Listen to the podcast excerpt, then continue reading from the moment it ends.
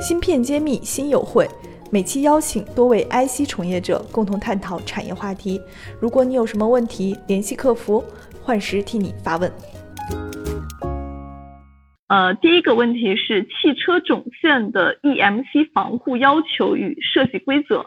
嗯，我觉得听起来有点大啊。那个好像是问黄总的，这个您看看是这个不可能讲俩小时，怎么简单的讲一下？嗯，这比较具体啊。就说 EMC 它本身是一个呃研究的一个方向，就没有说一两句话可以说清楚了。包括像不同的场合，包括你的场合是耐压为主的，还是静电为主的，啊，就说你的场合是有很大关系的。因为不同的电路它适合不同场合的。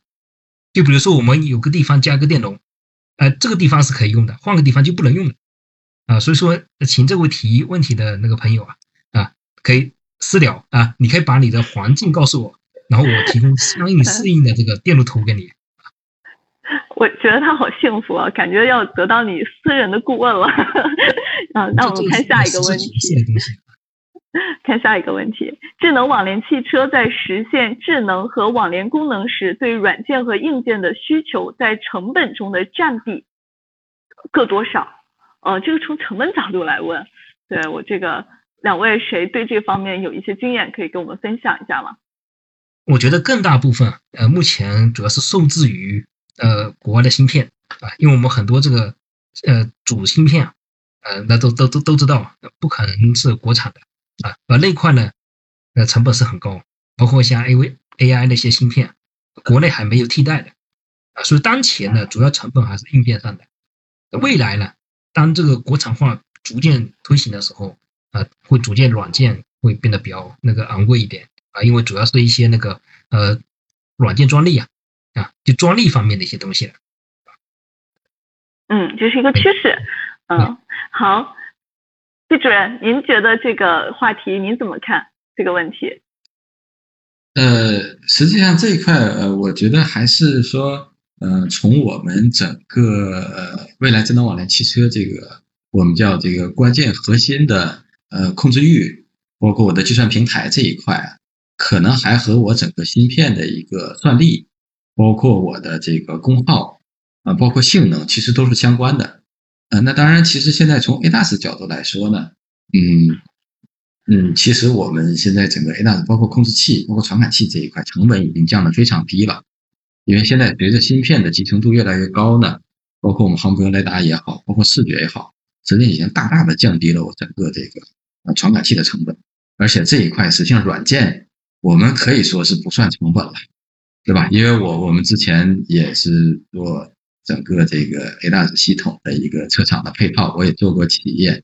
际上这一块，呃，实际上主机厂的压力很大，对吧？包括零部件的企业，其实压力会更大。那未来智能网联这一块呢？呃，我觉得，呃，实际上未来软件具体占比多少？我觉得还是基于我这个硬件平台，我这个控制器，呃，包括我这个我们说基于车路协同的整个软软件这个架构，啊，计算平台这一块，它整个在智能网联里面发挥的作用，啊，软件化这一块肯定会比目前在 ADAS 这一块的占比要要大大的提升，对，呃，我想这也是我们国内我想能够弯道超车的，呃，我想呃一个环节吧，因为实际上目前 ADAS。基本上从硬件到这个软件，呃，大部分核心的，呃，只有面向操控这一类的，呃，A 大的系统来说，基本还是被呃，不是大陆，呃，这样国外顶级的企业所把控的。所以我们看看能不能在这个车路协同，包括我们整个这个智能网联的这个啊控制域这一块，包括边缘端这一块，啊，能不能提升我们整个呃内部这个软件包括硬件的一个价值？半导体全产业链的芯片企业库、投资机构库、产业园区库均已建成，用数据和专业搭建产业资源平台，促进人才、资本、资源的高效匹配与链接。欢迎关注公众号“芯片揭秘”，与我们取得联系。好的，好的，嗯，好，那我们这个话题我觉得已经延展的很开了。我们看下一个问题，就是。啊，我觉得这个朋友应该也是很关心这个投资了。他说，未来的汽车市场最有发展前景的是哪一块？有对应的公司吗？这个这个问题，嗯嗯，其实这方面目前，呃，我这边也是看不清楚，因为现在因为现在整个的一个环境啊，对于这个整个的一个汽车工业的一些打击是太大了，包括疫情的影响啊，包括像前两天巴菲特那个。那个会议，大家都都知道，目前的整个的一个消费水平还是很难回升。当然，未来的整个的一些呃方式呢，呃，整个车的一个成本跟包包括它的一些电池的技术啊，还是一个主流的方向。前两天那个特斯拉那个电池技术啊，也吓我一跳啊，能到一万一千六百公里啊，所以这也是属于技术的一个革命啊。就说谁走在技术革命前列，谁就有这个。呃，更多的一些发展话语权嘛。嗯，我觉得你太谦虚了，你应该说致远电子是最有前景的，因为我知道你们基本上国内所有大厂的这个看总线都是你们在测试，而且开发系统。呃，应该说国产的公司里边，本土的公司里边是非常难得的佼佼者了。我觉得你太谦虚了。嗯，好，那个李主任，您这边这个话题怎么看？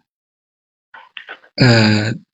因为智能网联实际上它发展是有两条线哈，就是说我可能有一条是嗯整车厂的一条线，我就是以单车的这一块，呃，以传统的 OEM 车厂，呃，它发展到最终的一个智能网联。那还有一块呢，就是说我们从这个像今年呢，从好多路段的企业，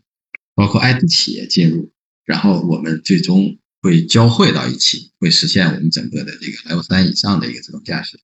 那这一块呢，实际上在呃每一个领域啊，我说路端也好，IT 的这个顶层也好，呃，包括车端也好，实际上都有它的一些头部的企业，包括从芯片级的，嗯，像我们大家比较熟悉，像国内做的比较好的，像地平线，像它整个的这个基于 ASIC 的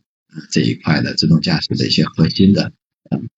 包括计算性能啊，包括功耗啊这一块，呃，实际上做的还是比较好的。那实际上还有一些零部件的企业。啊，其实，嗯，包括路端也有，像刚才讲到的，随着 ETC 的发展，其实好多呃，我们这个传统的路端的企业，呃，实际上呃，最近发展的非常快，